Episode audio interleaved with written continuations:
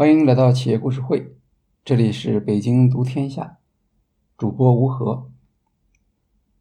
在上一期音频结束的时候，我们跟大家报告过，现在呢，节目进入到了暑期的这个阶段，那么我们的节目可能不像之前那样的有规律，呃，并且保持那么大的一个内容的规模。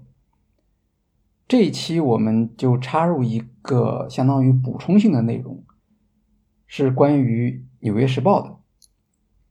那么老的听友可能知道，我们在一年多以前做过一期《纽约时报》数字化变革的案例，当时是做了四期。最近我们在整理这个案例的材料，因为如果要做书的话。还是需要做一些事实方面的核对和引文方面的呃进一步的补充的。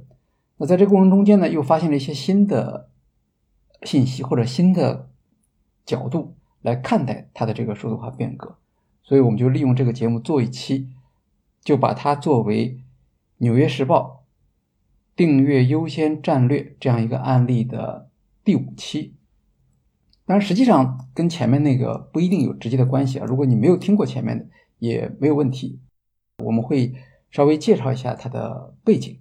当然，《纽约时报》这个不需要做很多介绍，呃，英文世界里面的呃排名第一的这样的一个报社，然后也非常老，它今年应该已经有一百七十二年历史，是一八五一年创刊的。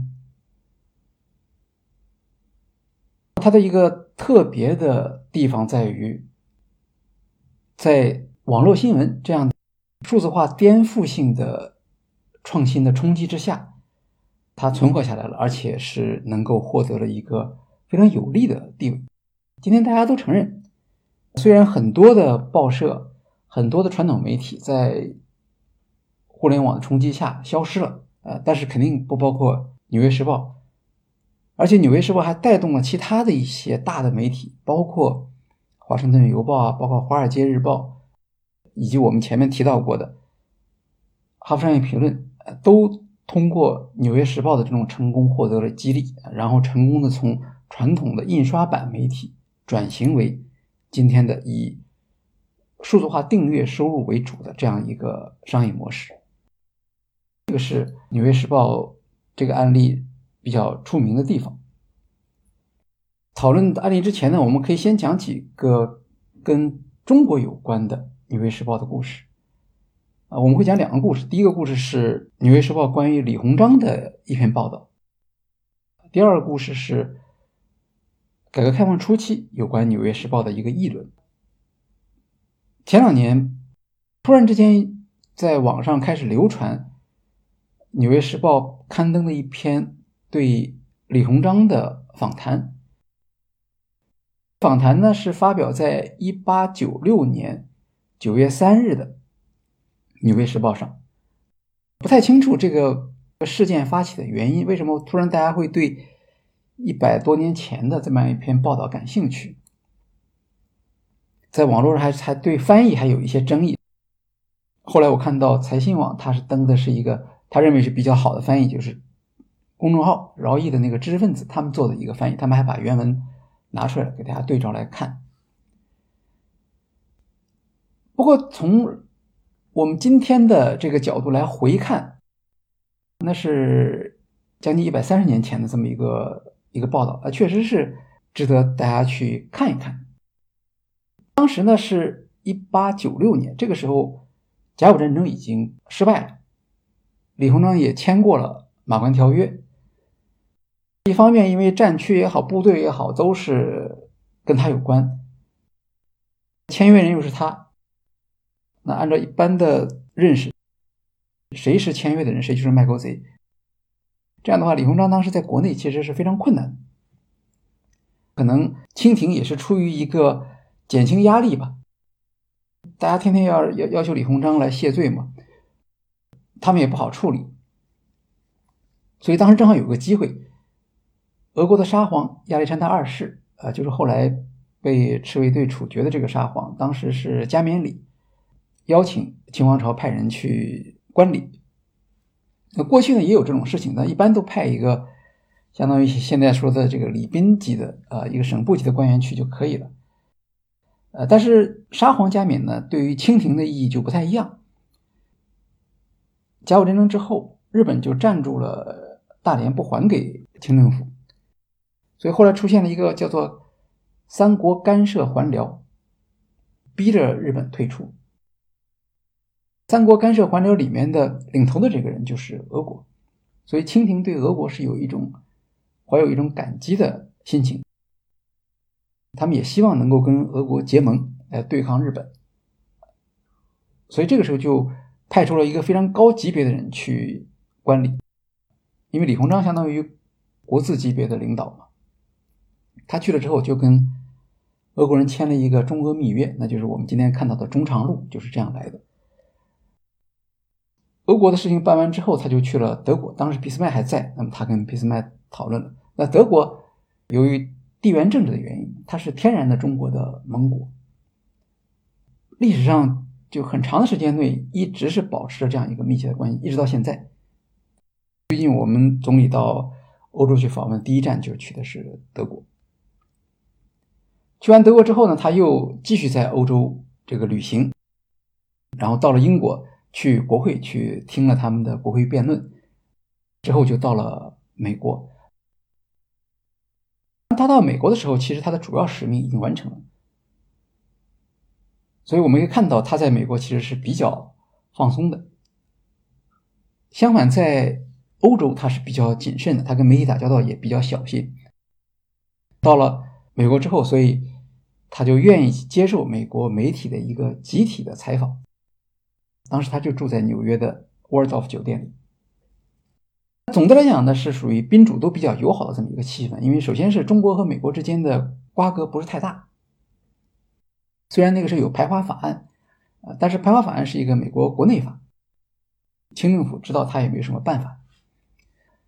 又在纽约这样一个东部的地区，排华是在加州那边嘛，是在西部啊，这个地方是算是比较友好的。双方在一起讨论的时候，大家比较客气。你看，美国记者问的问题也比较友好。他有一个记者就问他说：“呃，你到美国来啊，美国人民很欢迎你，呃，美国政府也很欢迎你啊。那么，在你看来呢？呃，你觉得美国人民更加热情呢，还是美国政府更加热情？当然是稍微有点难度，但这也是一个好意的这样一个话题。”李鸿章回答的时候，他就说：“对于你问的这个问题呢，我已经有答案了。”但是呢，我希望把这个答案呢留在我自己心里头，而不是跟你们分享。啊，那从作为一个一个外交领导人的一个角度来讲的话，这个回答也是非常得体。我自己觉得里面有一处是给我一个比较深的印象。一个美国的记者问说：“因为李鸿章先谈了这个自由市场这么一个概念，啊，有记者就问说，如果……”美国企业到中国去投资，那么你会建议他们做什么东西呢？后面的李鸿章就讲了一通，就是欢迎外国资本到中国来办企业等等这样一个。但是在讲这个之前，他先说了一段话，让人意外。他说啊，创造财富呢有三个条件，第一个条件是金钱，第二条件是劳动力，第三个条件是土地。那么我们今天的人看到他这个讲话之后，就会觉得，哎，这不是很熟悉的吗？这就是我们在课堂上讲的生产要素啊。不管你是在初中阶段学的政治经济学，还是大学里面去学现代经济学，大家在这个问题上一直是一样的，呃，因为都是十九世纪的那个早期的苏格兰经济学家他们提出来的这种理论。在欧洲，这个也许在政治家中间是一个常识，但是对于一个就万里之外的中国的领导人到美国去跟记者访谈，他能够主动的提出他对生产要素的理解，这个呢还是一个值得关注的这样的一个信号。首先，我想他肯定不是在路上去学到的这种现学现卖的，因为你在接受记者采访的时候，如果记者再问你一个问题的话，那你就会很狼狈。应该是他在国内就已经知道有这样的这样的一个理论了。那他从哪里获得这种知识呢？李鸿章本人没有听说他有外语方面的能力，所以他的信息应当是来自于他的幕僚，比如像冯桂芬呐，像王涛啊，就是这样的一些人。他们不光去了欧洲，还把他们的一些见解贡献给当时的领导人。从李鸿章能够脱口而出生产要素、资本、劳动、土地，这个呢，我们就可以想到当时的呃这批知识分子，他们对于西方的态度和今天可能就不是特别一样。在历史学家秦晖的他做的一系列演讲中，大家可能也都听到过，在那个年代到西方去过，对他们比较了解的知识分子。呃，他们对西方的国内的政府治理实际上是持一种非常羡慕的态度。很多人就说，这就是所谓的三代之治嘛。在辛亥革命之前，其实就已经出现了大家对于西方社会有一个非常高的评价，在这个基础上才会去继续去学习他们。其他的一些东西，这里面包括严复的翻译啊，包括像像王涛他们，他们当然是躲在上海租界，他不敢在国内说这个话，去发表这样的一些意见，也包括一些任职的这种地方官员，像呃徐继瑜，他写《欢迎之略》的时候啊，他就他是第一个把美国翻译成合众国的这个人。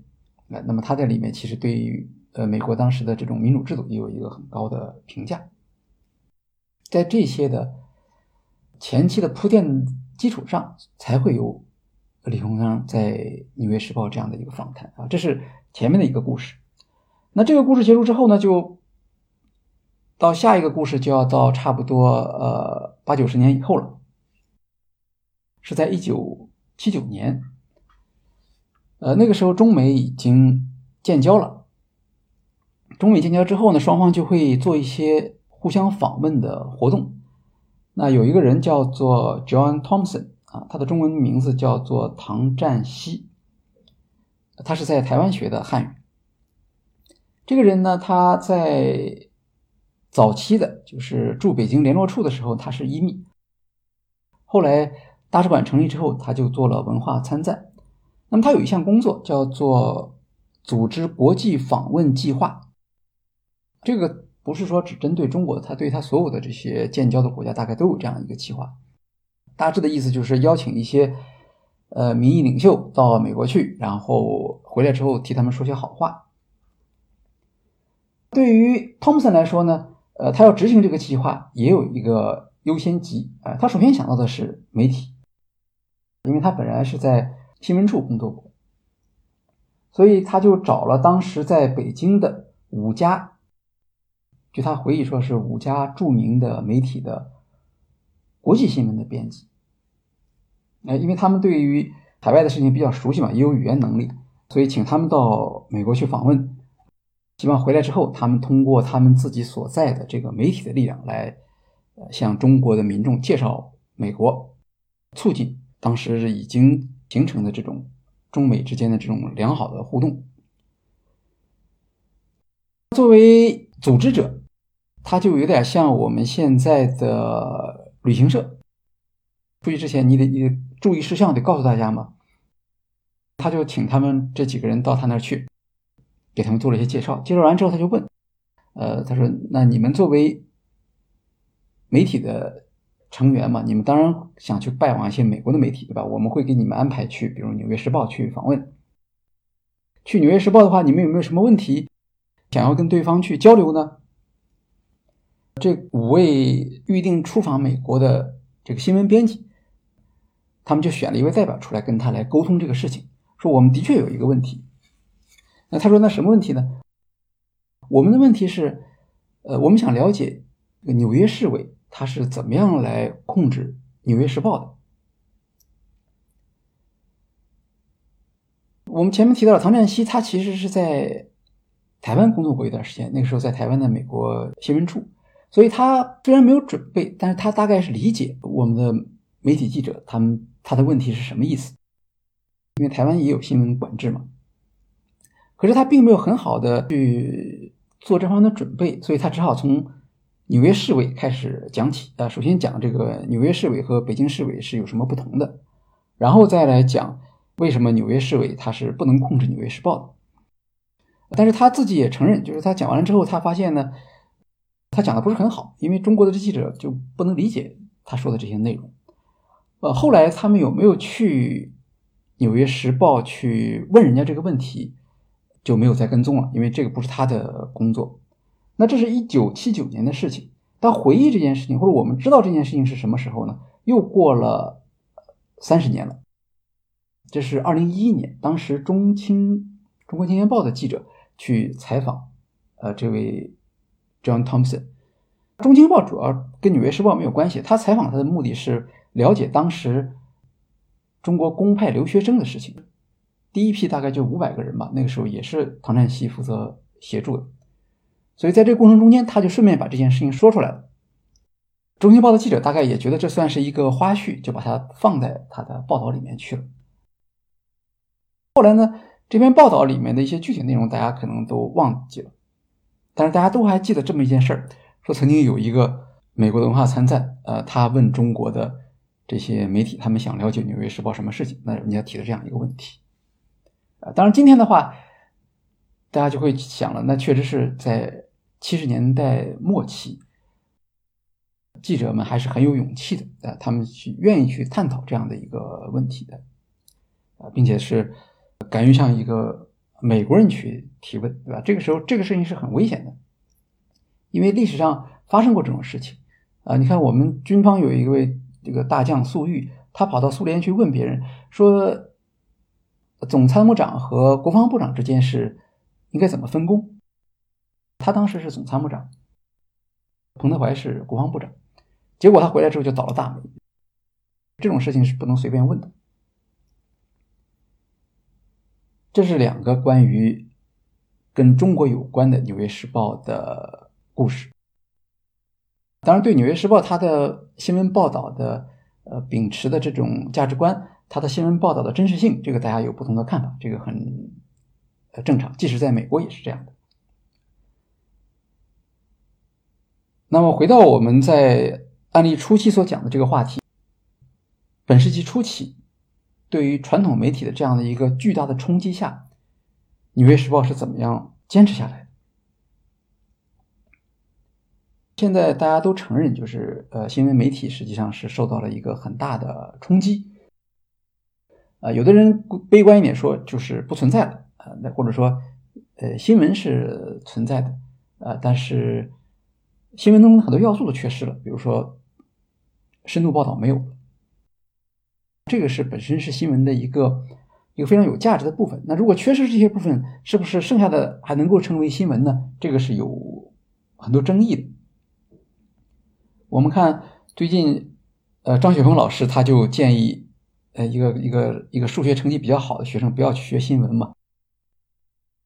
然后重庆大学的老师就出来反驳他说，呃，新闻很好。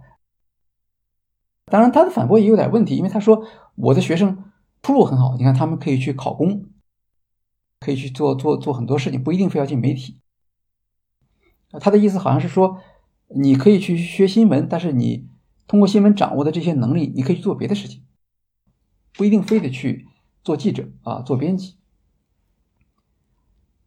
这个话题能够引起大家的议论，就说明普遍来说，大家承认，呃，媒体跟过去有了一个。很大的不同了，那这个不同的原因是什么呢？主要还是因为网络新闻的冲击，基本上是在门户网站开始之后，大家就开始来分流这种新闻了。后来呢，门户网站他们自己都做了新闻客户端，比如说网易新闻，比如说腾讯新闻，是吧？这是一个传统的媒体一个很大的一个冲击，就把广告都分流出去了。二零一二年，字节跳动成立以后，从二零一三年开始，这个时候，对于整个传统媒体就出现了一种摧毁性的力量。一三年以后，基本上媒体大家都在转型转行，找别的工作。可以说，他们对于面对像呃今日头条这样的呃新媒体，可以说已经完全没有竞争力了。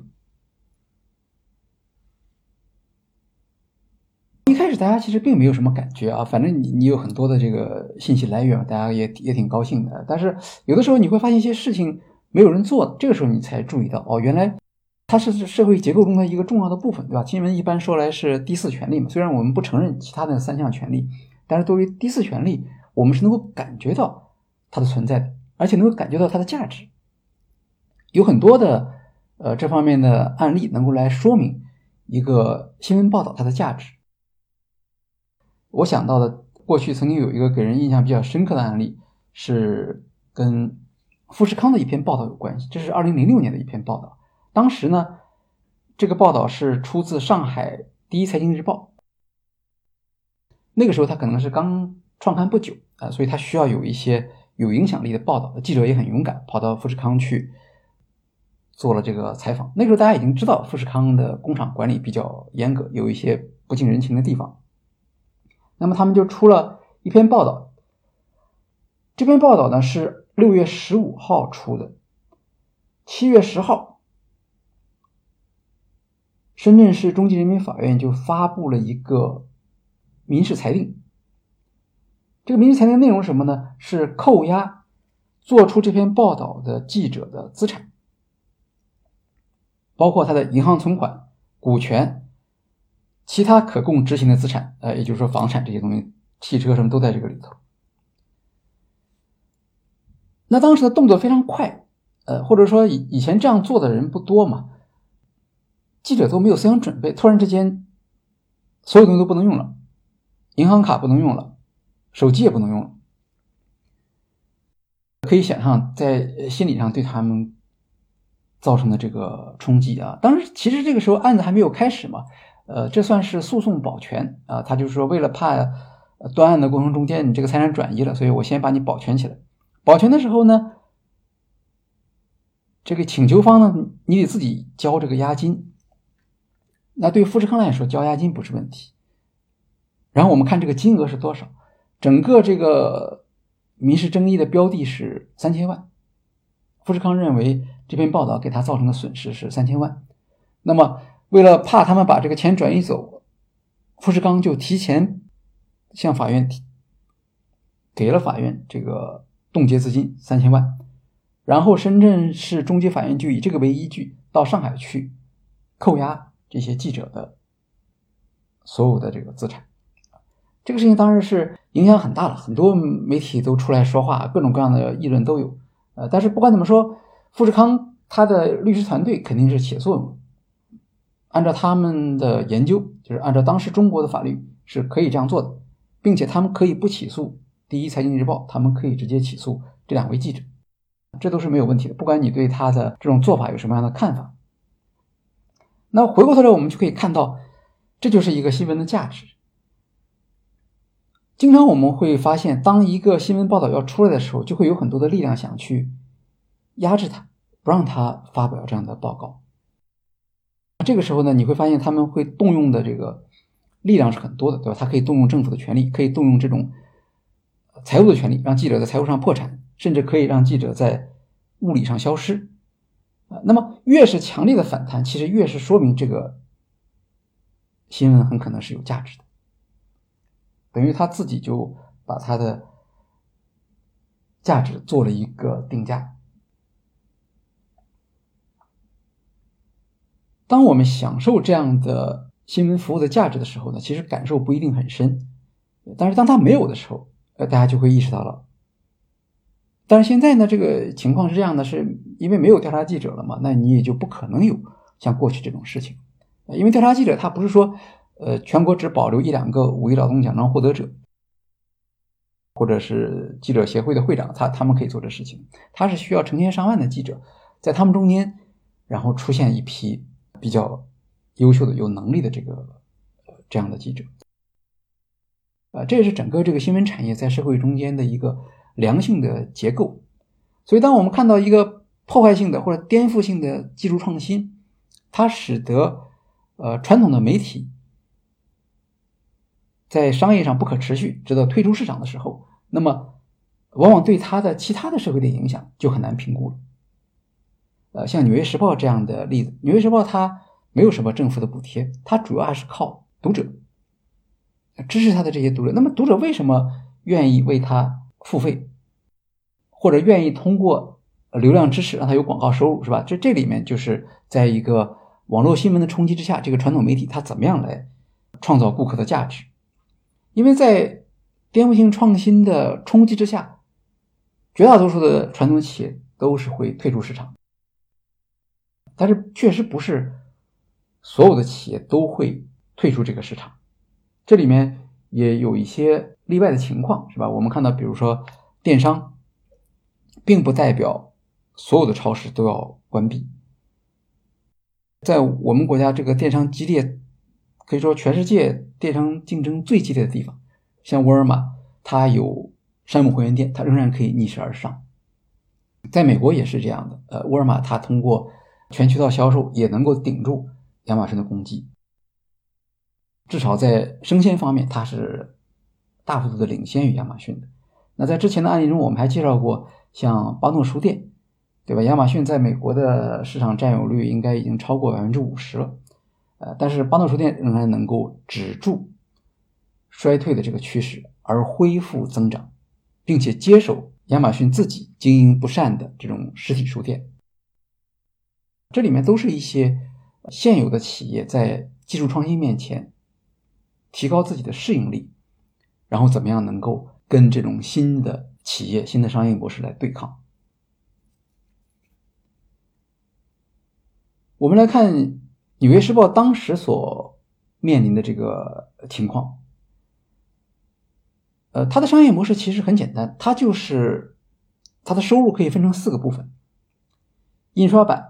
和数字版两部分，印刷版里面有两个收入，第一部分是订阅的收入，第二部分是广告的收入。数字版部分也是分成两个部分，一个是广告的收入，一个是订阅的收入。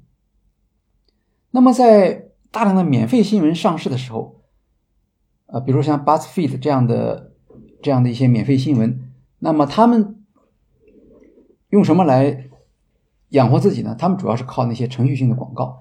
也就是我有流量，那么在这个流量里面，我就可以把广告卖出去。因为他们把广告卖出去了之后，就跟《纽约时报》传统的依靠广告收入，这是所谓第三方付费嘛，这种商业模式呢，就构成了一个非常大的冲击。当时《纽约时报》的情况是，印刷版的订阅在下降，但是下降的比较缓慢，因为这个习惯大家还没有快快速的转型。可是印刷版的广告下降的很厉害。因为当时的那些企业都跑到像 Facebook、跑到像 Google 这种去做这 SOE 广告去了，那么广告的预算就那么多，实体的这个报纸的广告肯定就要下降，这是印刷版的一个主要问题。报纸还在印，但是没人做广告了。然后接下来就看数字版这一块数字版这块的广告收入呢，是取决于数字版的订阅收入。啊，这个也很好理解，你你肯定你得有这个流量，人家才会到你那儿去做广告。所以最关键的是数字版的订阅。那那个时候他遇到一个特别危险的一个问题，就是，哎，他发现他的数字版订阅不怎么增长。相反，印刷版的那些人好像还是很忠诚的。可是他认为他开放数字版一开始是免费的嘛，给大家看，应该会有很多人来看。一开始确实是很多人来订阅了，但是到一定程度，大家就不增长了。这个时候，他们就陷入到了一个几乎是一个绝境了啊！因为印刷版的广告的流失，这个是无法挽回的，这个大家都承认，所以全靠数字版了。可是你数字版为什么订阅不上去呢？如果你的新闻真的是有价值的话，那他们就看到底竞争对手他们做的好在什么地方。其实就那么几项，竞争对手他做的好，原因是因为第一，标题党，是吧？像这种老牌的。新闻机构他不愿意用标题党这种方式，但人家愿意用。第二呢，他发文的速度快，什么事儿只要是呃出现了，他立刻就有新闻报道，全年二十四小时无休。这个报社它是有自己的工作节奏，呃，他跟不上。第三个是文章短，这个也很有意思，就是总总体来讲啊，全世界都是这样的，文章越来越短啊，就像短视频一样。那么《纽约时报》它是印刷版媒体嘛，印刷媒体有个排版的问题，所以它要考虑到这个版面的效率，所以它的文章是相对说比较长的。啊，最后一项呢是多媒体，因为印刷版的话就是以文字为主，加一些图片但是竞争对手人家是不光是有。文字有图片，他们有音频有视频，是吧？这样的话就内容比较丰富。所以虽然你是免费的，但大家也都会跑到他们那儿去看，呃，因为更加符合消费者的阅读习惯。那么不管是标题党、发文的速度、缩短文章的篇幅、采用多媒体，这个在技术上是特别难的事情吗？是《纽约时报》做不到的吗？肯定不是，它都可以做到。那么为什么它？不能够去跟竞争对手在这个方面去正面竞争呢？这个跟编辑部的态度。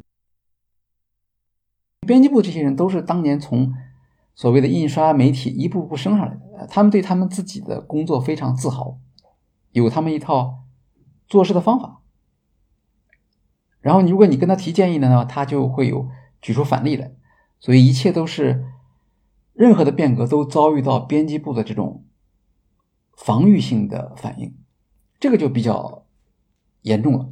我们以前跟大家提到过的，比如说像面对颠覆性技术的时候，很多企业不能够迅速的做出变革，主要就是因为既得利益集团或者说原有的部门的创立的部门的这种强烈的反对。比如大英百科，大英百科它为什么不能转成电子版呢？呃，其实它很早就有电子版的这种产品了，但是。赚钱的主要是印刷版，印刷版可以卖一千美元一套，一张光盘你你肯定卖不了那么高的价钱，是吧？如果说呃整个公司的销售收入主要来自于印刷版，那么你的高管队伍的构成也是印刷版出身的这些人，那他们当然就反对你转向电子版。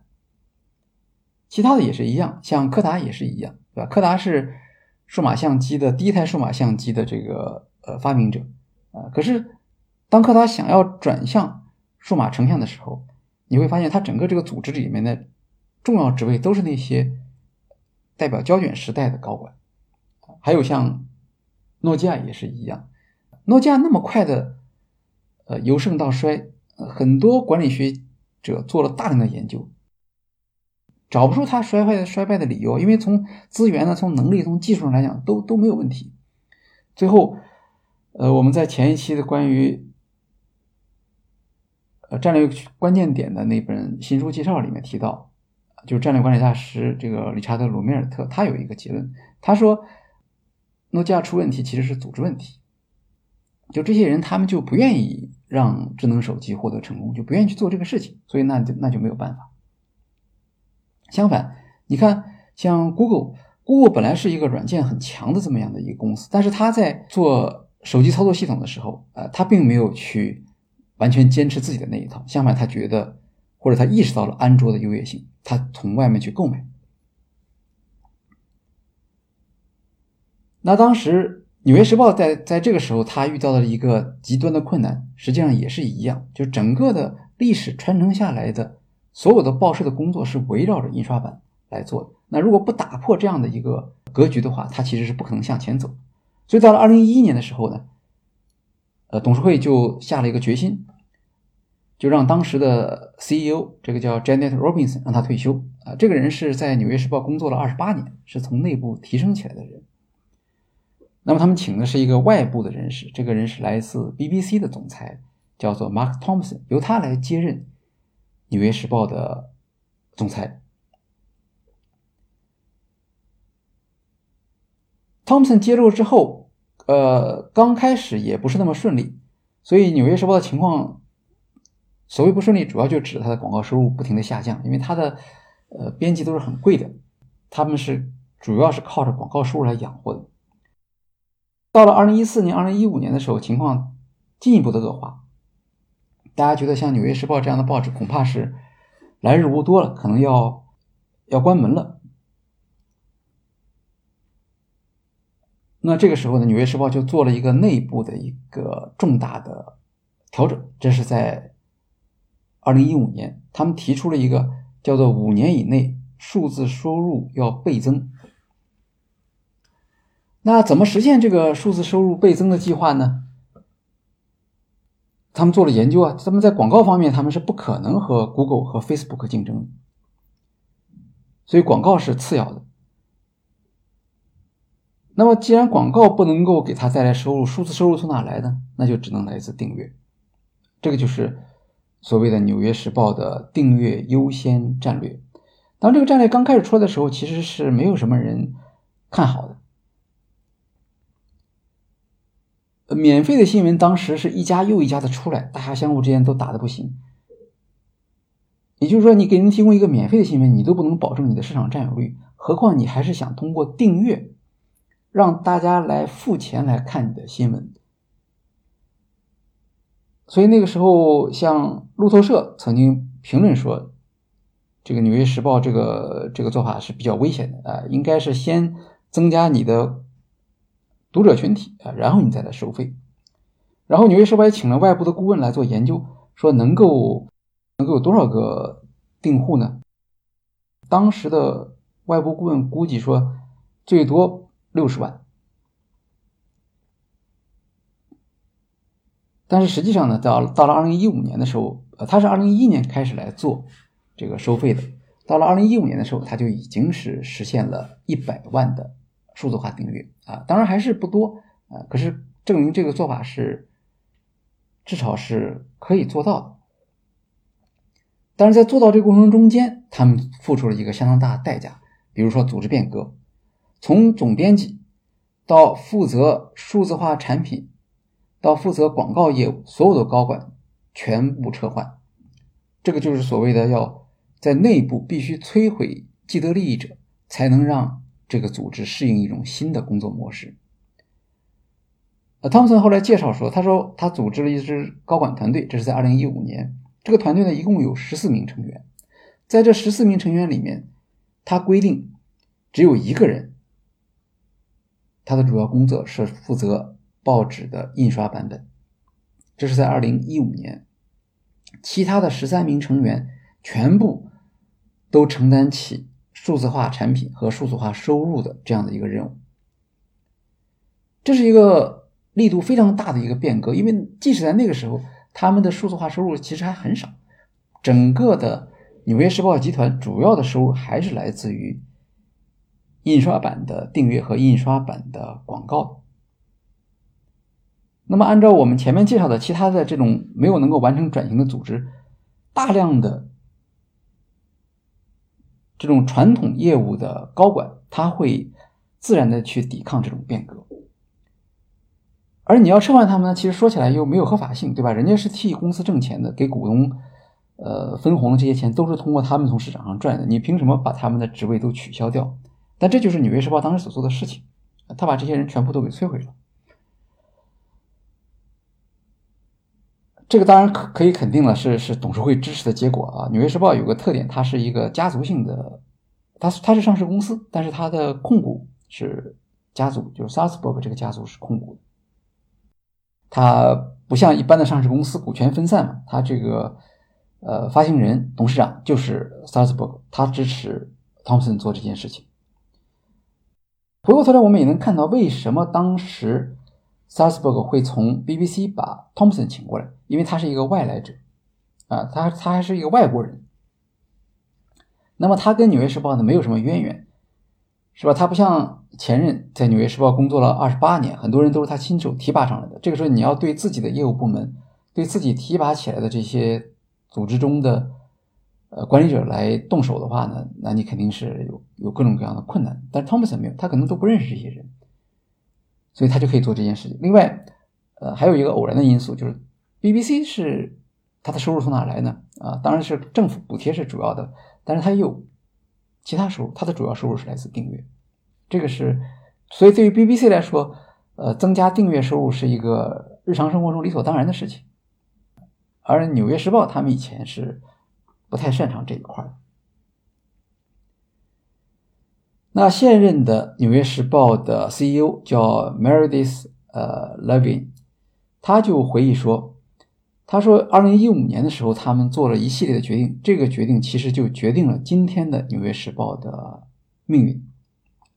所以当时这个决定是等于是受到了全体员工的呃认同的啊，我们就不再犹豫了，我们不再犹豫是免费增值的商业模式，还是还是还是什么广告的商业模式，我们就确定了，我们就一心一意的说服用户、动员用户付费来。看我们的新闻，也就是说，他们的口号叫“新闻报道是有价值的”，或者说“真相是有价值的”。那当然，这个不能光是一个口号，你还要去说服你的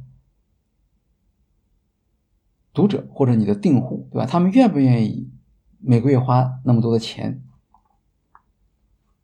来订你的这个报纸？包括你的数字版的产品是吧？而他明明可以去听别人的免费新闻，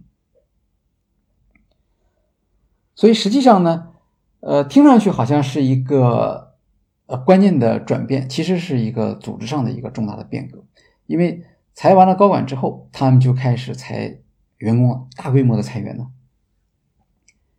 先是把这些长期盘踞在组织内部的各种各样重要职位的高管一扫而光。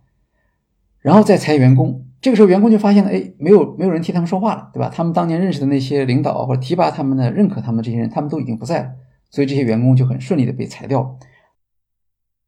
他并不是说只是把员工队伍缩减，他其实是在调整这个员工队伍，所以他一边在裁员，一边在大规模的招人，使得这个员工的结构发生一个重大的变化。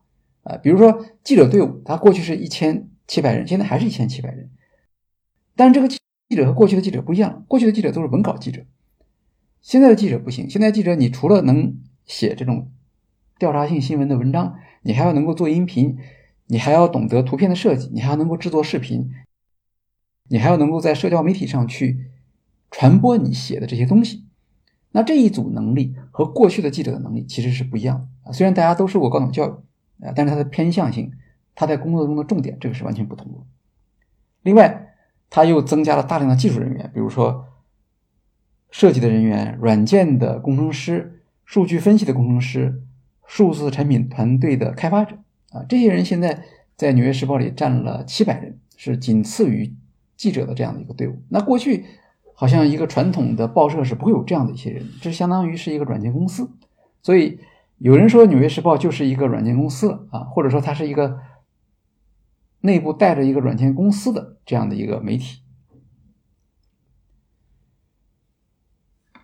另外就是要顺应读者的习惯，要做出一些改变啊。他们曾经有一个观察，说早上、上午的早间时段，像《纽约时报》这样的大报，不光是它了，所有大报都这样的，编辑部里没什么人。为什么没有人呢？是因为编辑都在晚上加班，对吧？可能是半夜还在那儿工厂里面去做最后的修改，然后呢就开始印刷了。这个时候他们就没什么事儿了，对吧？印刷之后呢，还需要有大量的时间去做分销啊，这个都是凌晨的时候来做这个事情。另外晚间确实也没有什么太多的新闻。到了深夜的时候的这个编辑部的成员呢，他们往往要工作到很晚，然后就回家去了。那早上的话，编辑部里当然就不会有人了，因为一清早也没有那么多的呃新闻需要去关注的。可是，在互联网时代，这个就不一样，对吧？这个就没有什么时间的限制了。晚上还有很多人。你现在看，以前像 QQ 讲，他到夜里一点钟的时候，还有一亿人在 QQ 上面，呃，不知道这些人从哪儿来的。那么他们就需要有服务，他们就需要有内容给他们。如果你在传统的这个新闻编辑部里头，啊，就算有人值班，但是你的服务也是差的很多的。那怎么办？真的要彻底的改变编辑部的这种结构吗？也不是那么容易的，对吧？因为如果你真的在早班安排很多编辑的话，你的成本上可能又增加了。啊，这个时候《纽约时报》就想了一个新的办法，他们就做了一个音频的节目，在早上发布，这个叫做《每日播报》，它是一个免费的播客节目，周一到周五每天早上六点钟发布，每次二十分钟。而这个节目呢，其实它在设计上就有它的特点。第一是它在六点之前发布，这个节目什么时候做呢？他们都是凌晨的时候来做，啊，因为要到了晚上，这个编辑才知道这今天有什么重要的新闻呢？有什么重要的这个时事呃讨论，然后呢，他们就要写出提纲来。到了晚上，主持人就叫来时政新闻的这个记者，就写这篇调查报道的记者，啊，他俩进行访谈，啊，谈谈这个呃新闻是怎么做出来的，什么样的线索，背后有什么样的故事，啊，然后早上六点钟。就出来了，出来之后，那么第一批开始通勤的人，他们在通勤的路上就可以听到，时间也不是很长，二十分钟。结果这个叫做《每日播报》的 The Daily，The Daily 的节目上线之后非常的受欢迎，呃，很大程度上有人说这个节目就拯救了《纽约时报》。其实这个节目一开始它是一个偶然的一个成果。因为二零一六年的时候因为那个时候是特朗普竞选总统嘛，他是一个非常有特别的不同于建制派领导人的这样的一个候选人，所以引发了很多争议。那么报道就特别多，所以他们就想这个报道很有意思，可以作为一个音频来发布，啊，引发读者的兴趣。这样呢，就可以满足读者对高频的时事新闻、政治分析的这样的一个需求。那后来总统大选结束了，特朗普就取胜了。所以编辑部曾经认为这个事就过去了，这个那咱们就可以考虑是不是还做这个音频吗？那个记者也是，主持人叫做 Barbara，Barbara 他是一个文字记者啊，他当时天天想的不是去把这个音频继续做下去，而是说我做完这音频之后，我是不是还能回到编辑部去做我的高级记者？所以那个时候编辑部曾经考虑，总统竞选结束了，咱们就停了吧，或者等下一期总统竞选的时候再来恢复。但他们不知道的是。广告部门却收到了很多的订单，因为这些投放广告的广告商，他们很清楚，他们发现年轻人特别喜欢听每天早上六点钟开始发布的这个每日播报，所以他们就愿意在这里面投放广告。所以这边是编辑部正在考虑要不要撤，那边呢，广告部却已经签了几百万美元的合同了，像宝马汽车的广告，一一个广告就上百万。就上百万美元。那么，宝马为什么投广告呢？它不是投在《纽约时报》的印刷版上，而是投在《纽约时报》的播客上面去。整体来讲，每日播报能够成为《纽约时报》的一个挽救性的因素，其实主要还是因为它抓住了两点啊。第一点就是它甩开了印刷版。呃，他的工作他并不需要印刷版的这些编辑部来配合，因为这是很难的事情。那你想，你想求他们是不可能的。可是呢，我做这个音频节目，我有一个主持人，然后我找一个写这个报道的人，他反正已经写完了，然后通过我这个节目来扩大他的影响，他也很高兴。这样的话，就绕开了所谓的原来的官僚系统的这种限制。哎，我不需要呃这些爷爷辈的印刷版的。编辑们，他们来批准审教什么等等，这都不用了。但是同时呢，他又保留了一个《纽约时报》原有的核心能力，就是调查性记者。因为新闻如果简单的新闻报道的话，大家没有什么区别的。但是论深度新闻报道，通过这种访谈节目做出来的话，立刻就可以看出来《纽约时报》和其他的那些网络新媒体之间在深度上的这种差异。呃，读者还是或者听众，他们其实是能够区别。不同的产品的质量上的差异，这样的话，每天早上的这个播客取得的成就远远超出了他们管理层当初的预期。那个时候，呃，Levin 他还是首席运营官，他说，他说只用了四年的时间，每日播报的订户的数量就达到整个《纽约时报》历史上巅峰期的订数的一倍。所以从此以后，每日播报在《纽约时报》的业务和战略中就变成了一个特别重要的角色了。呃，因为首先你得让大家来听你的节目啊，呃，这个节目是免费的，而且不光是在《纽约时报》的网站上，在 Spotify 呀，在苹果呀，在亚马逊的那个平台上都可以听。那它的好处就是什么？总会有你感兴趣的新闻，那你会来听。那你来听的话，我就有机会把你。转化为一个订阅的客户啊，这就是所谓漏斗理论嘛，对吧？你得你得有一个漏斗让这些人进来啊，他可能不一定选择，但他如果经常来听、经常来听的话，他就可能会变成《纽约时报》的这个订户。那么，为了真正的把这些人抓住，从二零一七年开始，《纽约时报》就把订阅管理做了一个改变，变成了所谓的订户生命周期管理。啊，以前报社好像不怎么有这种概念的，这都是消费品企业的概念，但是。那个时候就不一样了，因为每一个订户都很宝贵，他们不敢流失用户，他们又想找增加更多的新的用户，所以他就不得不引入这种方法。几年之后，《纽约时报》在这个方面已经有了专家级的理解啊。如果大家是《纽约时报》的订户的话，啊，那你看一下《纽约时报》和其他的媒体的订户服务，呃，差别还是挺大的。比如说，他们会注意让用户。呃，怎么样能够在《纽约时报》获得一些特殊的体验，是吧？或者哪些内容是他用户可能会感兴趣的，去推荐给他？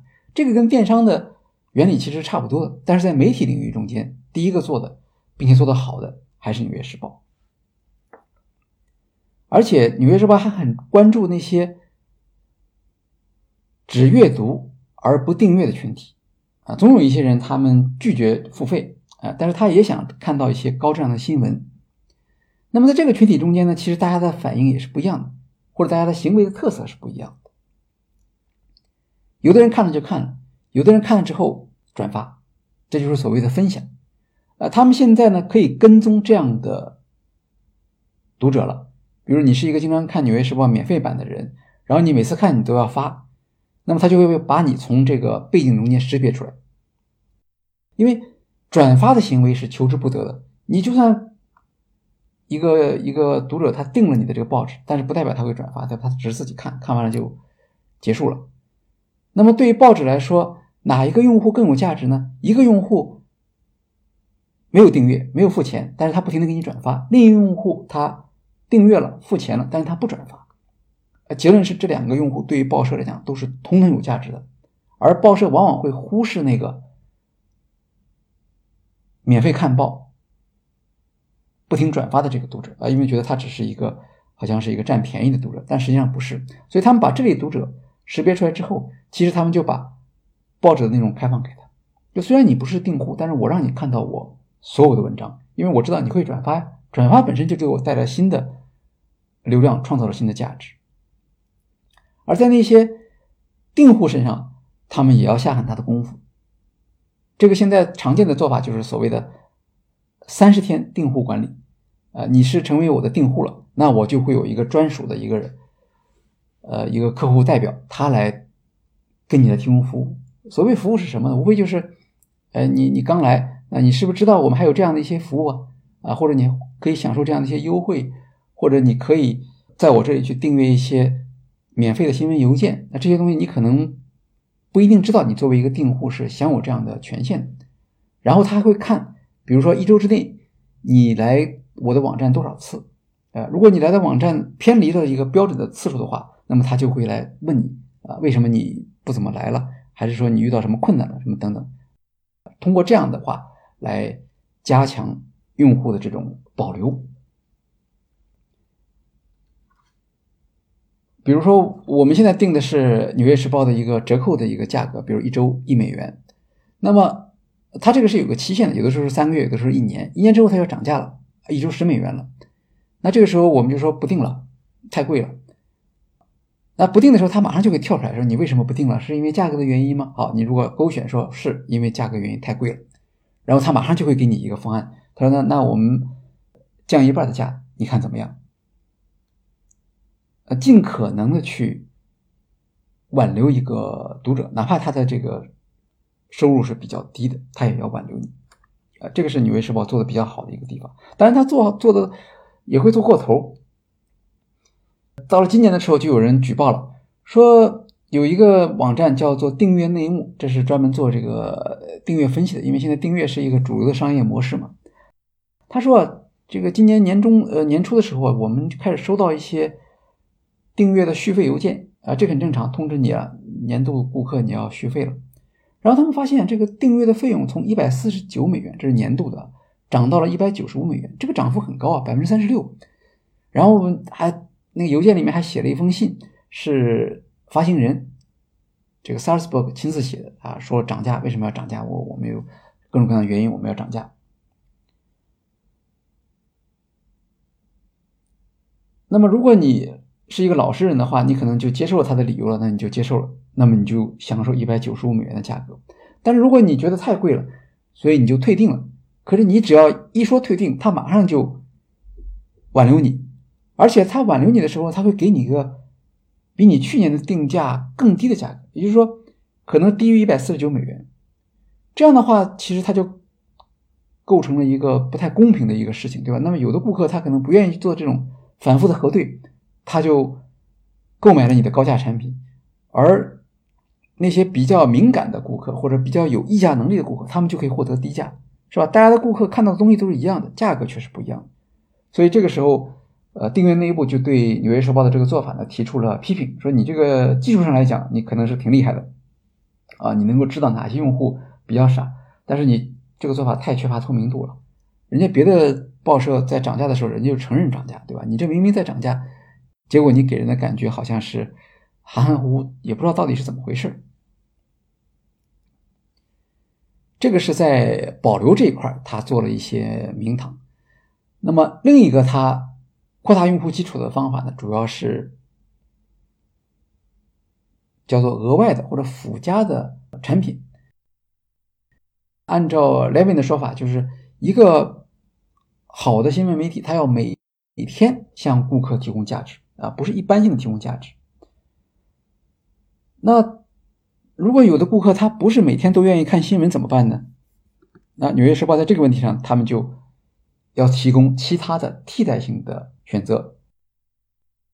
首先当然是要看新闻，大家都是为了新闻到你这儿来的，对吧？他说他每周大概有五千万到一亿啊，那这些人里面基本上都是非订户嘛。他的主要的做法是怎么样把这些。非订户转化为订户，那过去主要是靠新闻，呃，现在他们发现呢，还有其他的方法可以来增加用户的这种啊粘性或者满意度，这里面就出现一个新的概新的概念，叫做服务性新闻。所谓服务性新闻，就是跟一般我们说的媒体的调查性新闻，它是一种呃独立的概念。一般大家说的新闻媒体啊，它就是发布。新闻报道、深度调查等等，但是报纸上过去也有一些其他的内容，是吧？报纸也会有游戏的版面、啊填词啊、烹调啊、生活方式啊等等，这些你能说是新闻吗？是吧？比如说，呃，CNN 每年它都评选这个全球旅游目的地，这个都不能算是传统的新闻，他们就给它起个名字叫做服务性的新闻。那这个是什么时候开始的呢？这个是七十年代时候开始。当时也是为了跟电视争夺观众嘛，是吧？那你电视里提供的内容，我这也能提供。然后现在呢，作为数字化产品之后呢，他发现这些产品也有它的价值了。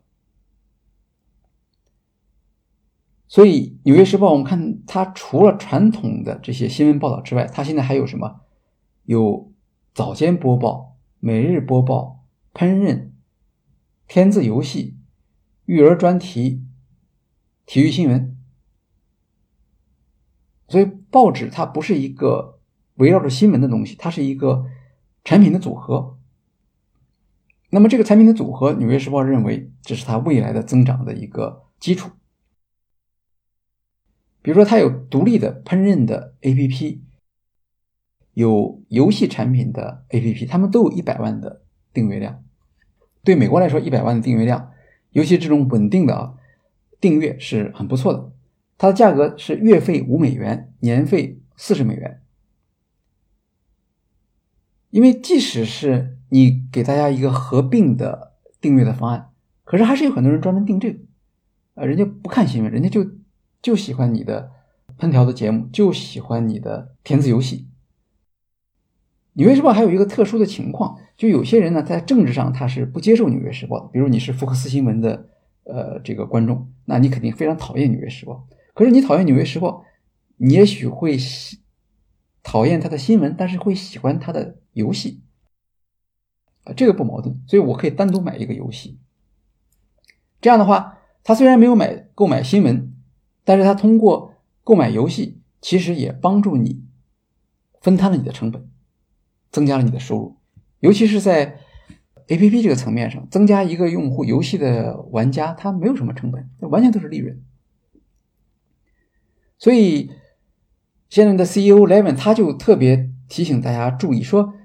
我们公司的增长啊，特别是最近几年的增长，它伴随着美国社会政治高度极化的时代啊。那很多的这个保守派或者一些共和党人，他可能根本就不会去考虑看《纽约时报》了。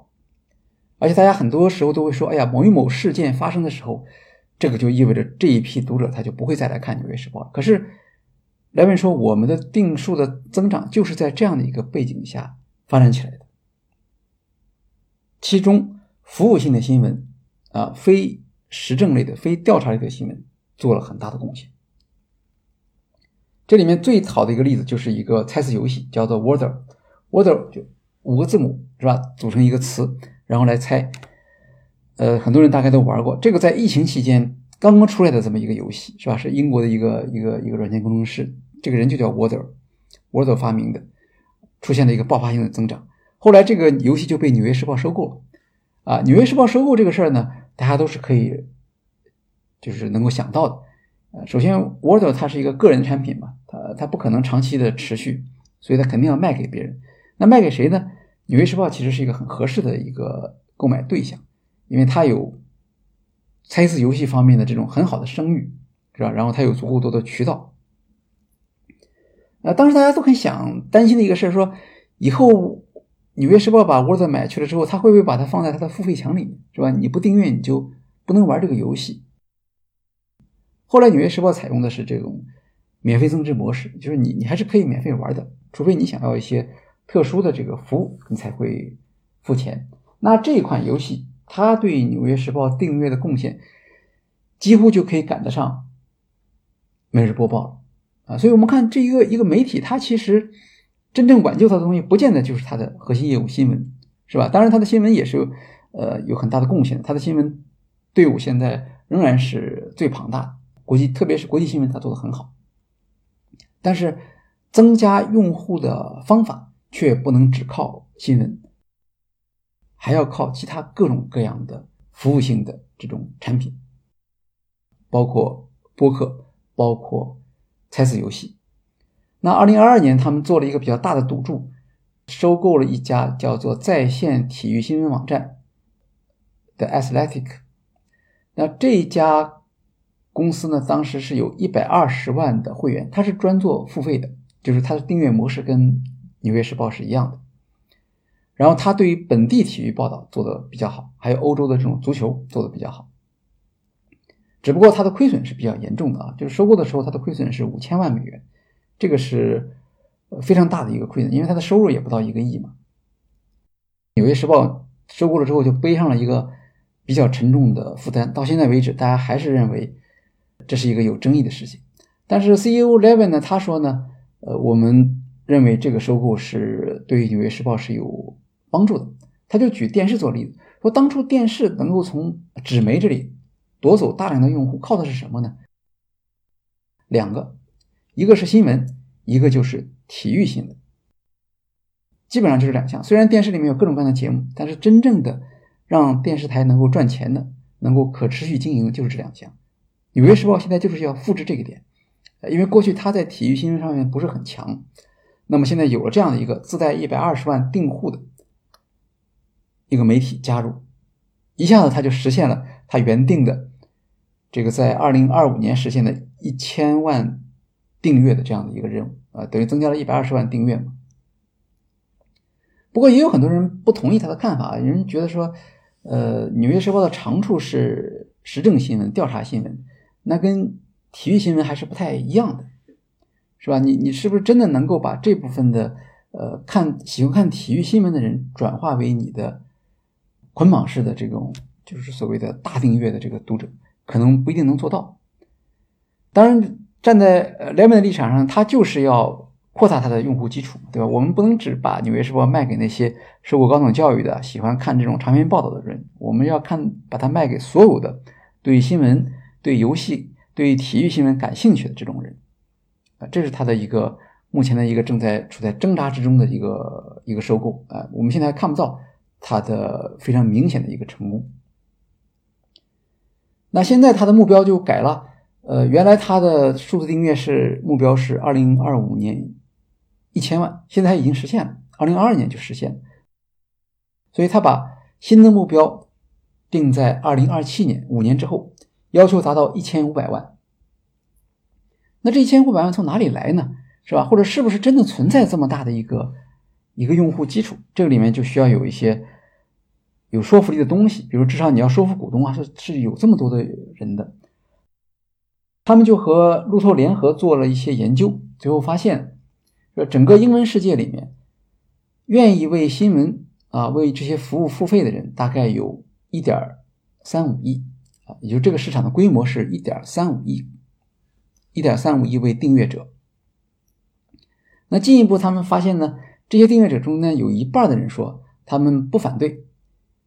购买《纽约时报》的一项服务，比如说你的填字游戏很好，他愿意买；或者你的新闻服务很好。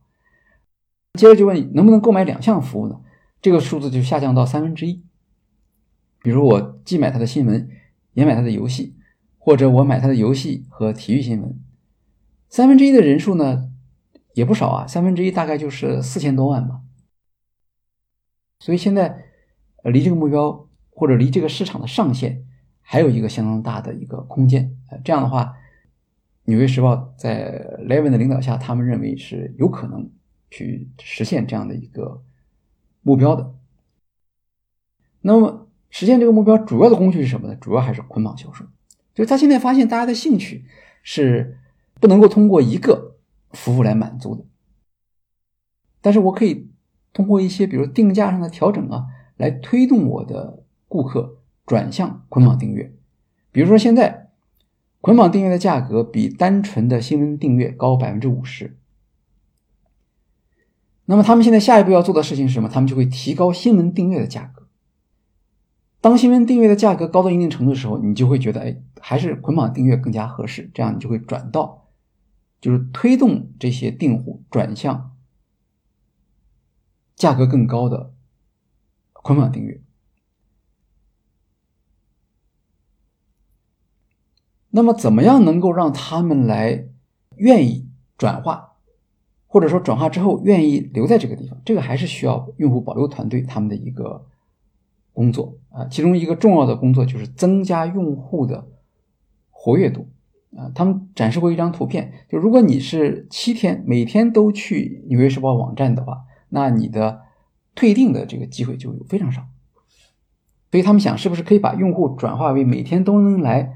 到我们网站上来，要么你看看新闻，要么你看看体育新闻，要么你玩玩游戏。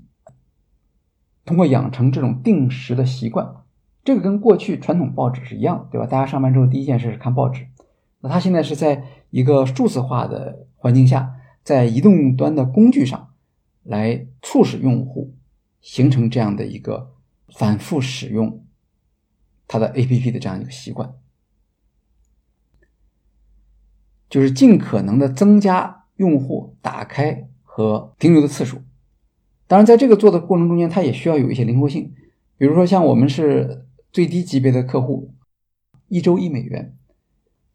如果一周一美元订户，他发现你的活跃度下降了，他就会给你开放一些其他的项目。目的是什么呢？目的就是让你能够像他所期望的那样，每天都回来看一看。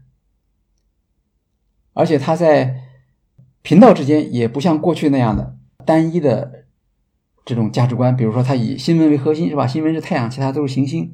现在你在它的新闻的 APP 里面，你会看到一个游戏的专栏，呃，因为他觉得你在作为一个新闻的消费者，你如果点开游戏，并且对游戏感兴趣，去订阅了游戏的话，也是很不错的。雷文说：“他说这个因为就像那个软件一样的。”增加这个边际用户的他的服务成本是零，所以哪怕你只给他贡献一美元，他的所谓的毛利也是非常高的，或者这一美元直接就全部都是利润的。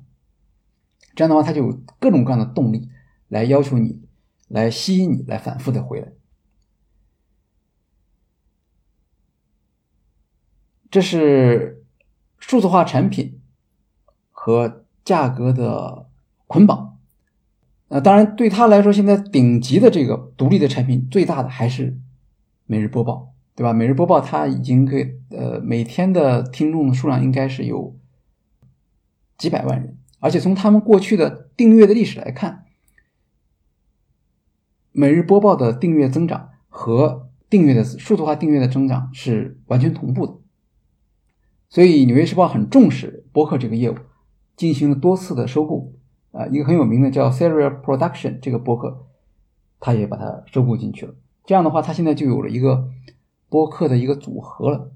所以到了二零二三年五月，也就是上个月的时候，他就推出了一个新的。专门的《纽约时报》音频 APP，这个音频 APP 啊是只有订阅用户才能够听的，没有免费版啊。当然，它里面有一些免费的内容，比如每日播报在里头啊。所以实际上，呃，其实它还是是一种就是免费版和付费版的结合啊。只不过免费版都是历史上的那些节目，新的节目它可能主要都放在订阅版里头去了。那一般认为呢？为什么在今年的五月份，就上个月，它推出这样的一个呃 A P P，主要是因为呃每日播报的增长现在开始慢慢的降下来了。它不可能是像那个时候前期那样不停的往上增长嘛？再加上又没有特别的政治性的新闻，是吧？因为现在下一次这个大选还没有开始。呃，但是很重要了，这个时候现在马马上明年就要就要就有可能迎来这个新的这个白热化的大选，他在二零二三年提前一点推出这样一个产品，其实是一个市场上的一个等于相当于一个市场上的先手吧。在《纽约时报》音频 APP 里面，他把他的所有的音频组合都放在里头了，除了那些免费的音频之外，还有像记者。读报节目，这个就是报道记者你自己写了报道，然后你自己读你的报道，然后你就报道本身向读者做一些沟通和交代，比如说你的采访经历啊，没有进入报道的这些素材啊，还有体育新闻，他的他收过来的这个体育新闻的有五十个音频，他也放在这个里面去了。他们特别强调，音频 APP 的费用就已经包含在新闻订阅和。捆绑订阅里面了，不会单独收费的。那这种做法其实它是受到它的那个特别成功的新闻邮件的这种方法的启发。纽约时报的新闻邮件在整个新闻行业中间是呃做的最好的一家。然后新闻邮件是它促成新的用户增加、新的用户订阅的一个最有用的一个工具。那么他们也希望。音频的这个 A P P 能够在未来也像新闻邮件一样，能够吸引更多的订购用户，让他们转化保留在这个里头。另一个重要的变化呢是，过去啊，它那些免费的音频啊，其实播放量最大的不一定在《纽约时报》自己的平台上，对吧？可能是在呃 Spotify 或者在苹果的那个音频里面去，苹果播客里面。但现在不一样，现在我既然是订阅专属的话，那所有的。用户都在我的订阅名单里面，这也就意味着他所获得的所有的数据都是第一手数据，区别于他之前的那种第三手数据。啊，你在苹果播客里面播放，其实你并不了解这些听众的情况，因为它掌握在苹果手里头。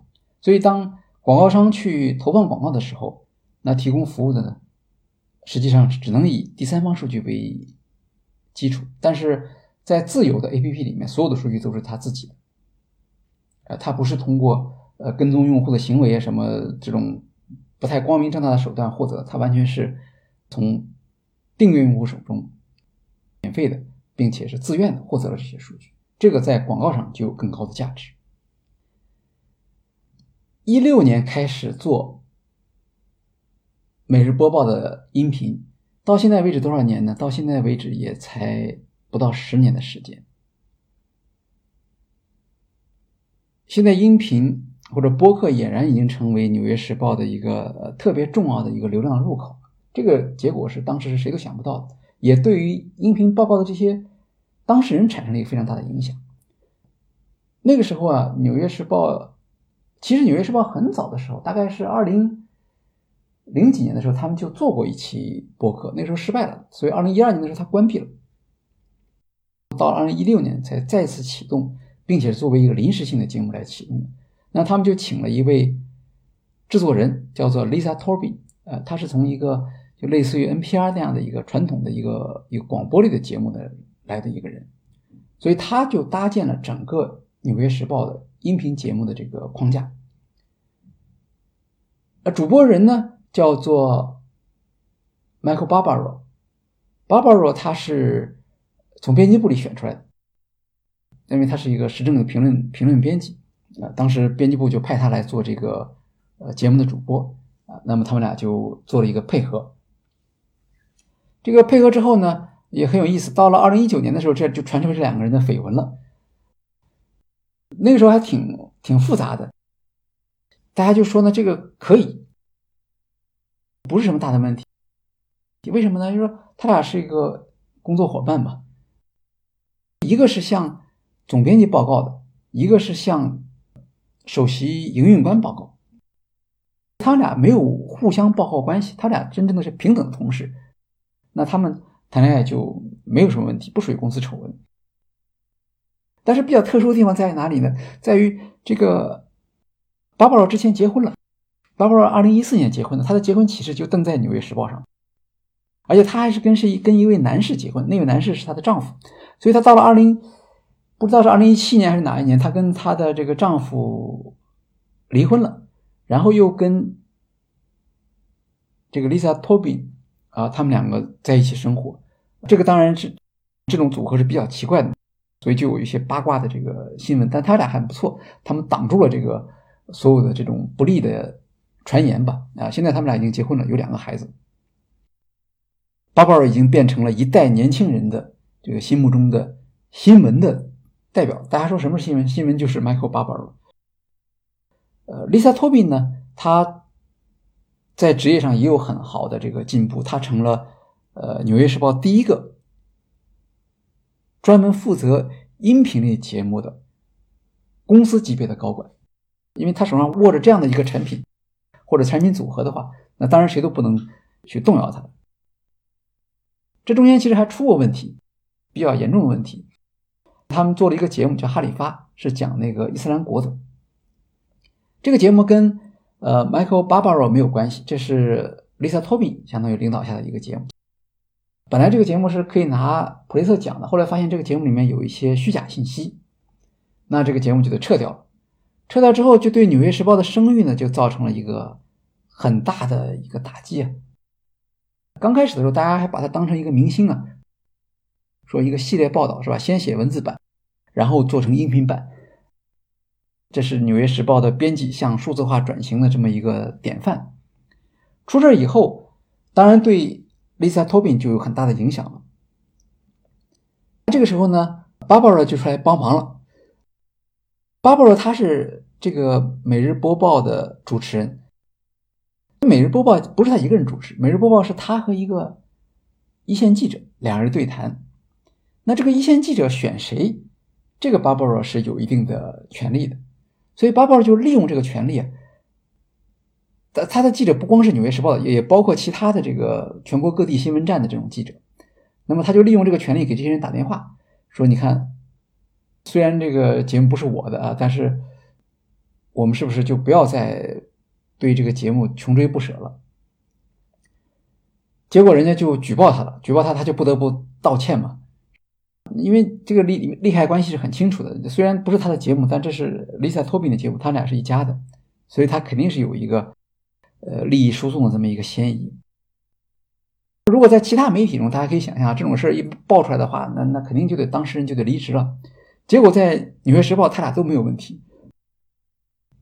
Barbara 接着做他的主播，Lisa Tobin 呢继续当他的高管，主要就是因为。每日播报这个节目对于《纽约时报》实在是太重要了，不能随便动换人的。播客类的节目一个特点就是不能换人，一换人声音变了，大家就不认同了。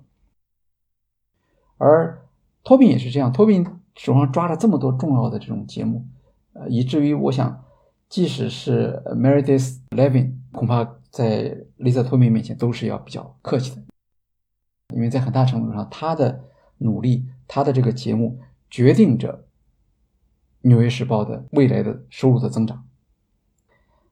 这两年我们来看啊，这个《纽约时报》很有意思，它从一三年大概是股价跌到最低点啊，可能十美元这个水平了。到了疫情期间，突然一下子就猛涨，涨到可能涨到五十美元，现在又开始跌了，跌到三十多美元，大概是这样一个水平。《纽约时报》在它的数字化转型中间，它已经证明了它是可以靠订阅收入来实现增长的，但是它还没有能够证明它是能够从一千万。增长到一千五百万。首先，你看它收购的这个 Athletic，这个一直还在亏损，啊，它没有能够像过去想象的那样形成一种快速的协同。这已经是一年半了嘛，过去了，两家的磨合大概还是有问题。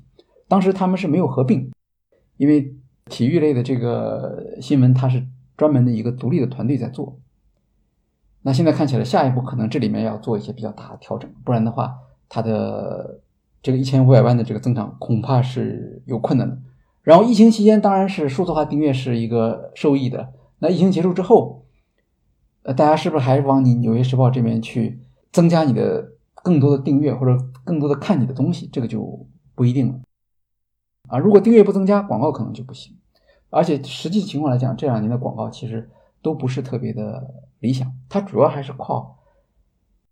订阅的收入增长来保持它的收入增长，这个我们可以看一张图，就从二零零二年一直到二零二二年，广告收入和订阅收入所占的比例，啊，广告收入一直在往下走。现在来看，还不能说《纽约时报》已经是完全的摆脱了这个困难，只是说它现在的处境跟十年前相比，确实完全不同了。十年前它是一个。快要这个淹死呃！现在它已经是一个经营比较健康、比较稳健啊，只是要看它下一步的这个跳跃是不是成功。这个是关于《纽约时报》订阅优先的增长第五期音频，给大家介绍到这里，谢谢大家。